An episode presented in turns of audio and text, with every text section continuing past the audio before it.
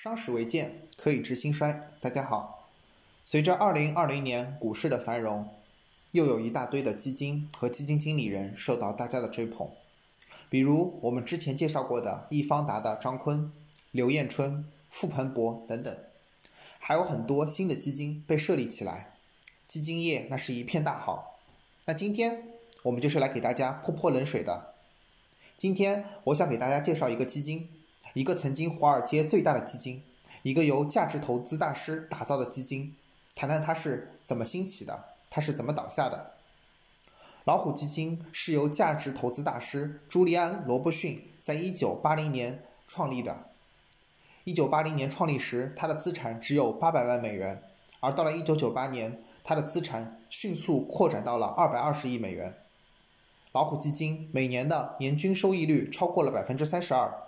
而这个业绩也是在扣除它的管理费之后达到的，可以说它这样的业绩放在今天也是非常可观的，甚至很多人都无法企及的。但是在一九九八年之后，老虎基金却一落千丈。一九九八年八月的时候，老虎基金达到了它的鼎盛时期，它管理的资产规模多达二百二十亿美元，比索罗斯的量子基金还要高，是当时世界上最大的基金。罗伯逊因此也被别人推崇为华尔街的风向标，但是罗伯逊有自己的坚持，他一直坚持自己的价值投资，不愿意去跟随投资那些他认为是泡沫的互联网股票。结果，大部分的基民用脚投票，他们赎回了自己的份额。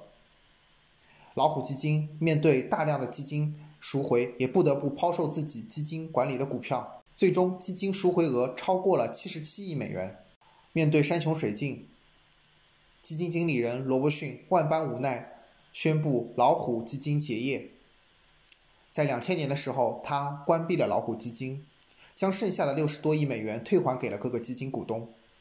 但是后来印证了他的观点是正确的，在老虎基金关闭没多久，美国互联网泡沫就破灭了，大量的互联网公司倒闭了。当时，即使是像亚马逊这样的巨头，也是勉强度日，一直苦撑了十几年之后，亚马逊的股价才回到了两千年时的高位。而罗伯逊的老虎基金并没有那么幸运，他没有苦撑到互联网泡沫的结束的那一天。在这里，我想比较一下另外一位投资价值投资大师巴菲特，股神巴菲特。他当时在互联网泡沫时，也是坚持不愿意投资那些科技股、互联网股票的。但是巴菲特却并没有这样的赎回压力，因为罗伯逊经营的是基金，而巴菲特经营的是保险公司。很多人可能不知道，其实巴菲特投资的钱全是来自于他所经营的伯克希尔哈萨维这家保险公司所拥有的浮存金。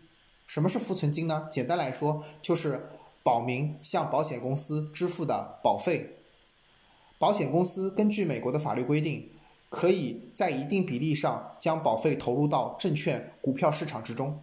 巴菲特就是用保费去投资的典型案例，所以他能够在两千年泡沫之前坚持自己价值投资的原则，不松动，他不用去因为基民的压力而去赎回自己的卖出自己的股票。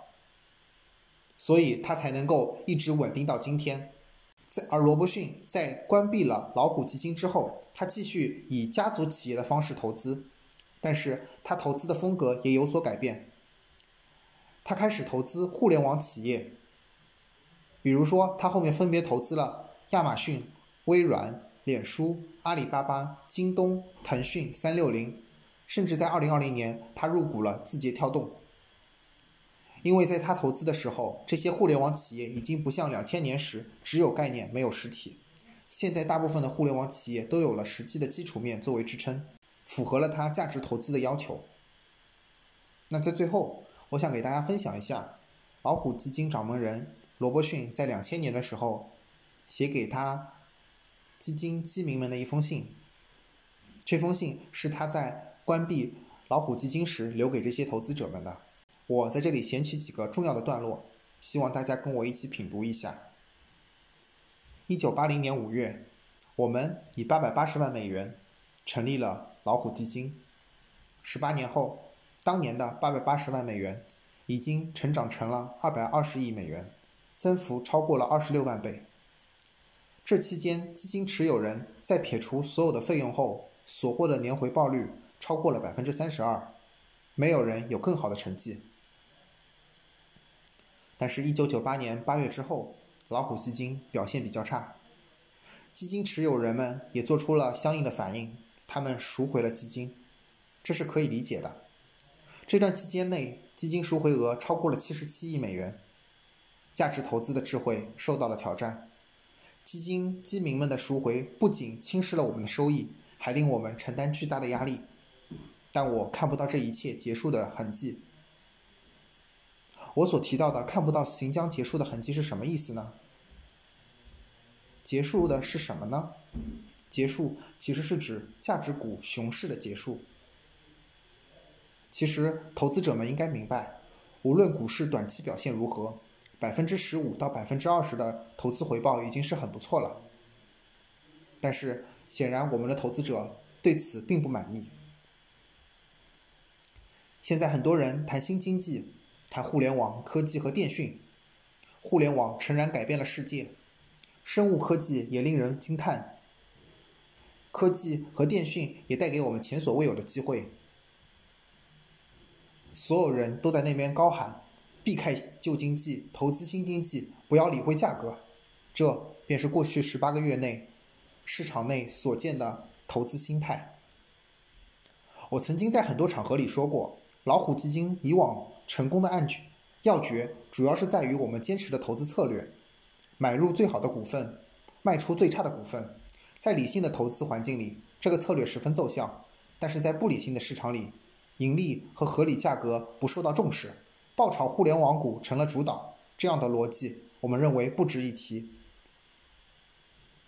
投资者为了追求高回报，追捧科技、互联网和电讯股份，这股热潮不断升温，连基金经理们也被迫入局，齐齐制造了一个又一个注定要倒塌的庞氏金字塔。可悲的是，在现在这个环境下。如果为了追求短期的表现就去买入这些股票，那这个过程会自我延续到金字塔倒塌为止。我绝对相信这股热潮迟早会过去。以往我们也曾经经历过这些，我仍然很有信心，价值投资是最好的。虽然现在市场并不买账，这次当然也并不是价值投资首次遇到挫折。很多成功的价值投资在一九七零年到一九七五年。一九八零年的成绩都是很差的，但最终都是获利颇丰。我们很难估计这何时会发生改变，我没有任何的心得。我清楚的是，我们绝不会冒险把大家的金钱投资在我完全不理解的市场。因此，经过谨慎考虑之后，我决定向我的投资者发回所有的资金，也就是关闭老虎基金。无论如何，过去的二十年都是非常快乐的。最近的逆境不能抹去我们过往的战绩。无论是顺境还是逆境，无论是胜还是败，我每次说话都是我和老虎基金全体员工的真心话，在此向大家衷心的致谢。以上就是老虎基金掌门人罗伯逊当时留给投资者们的信，现在看来是非常非常的准确。那最后我来谈一下我自己的个人感受，就是。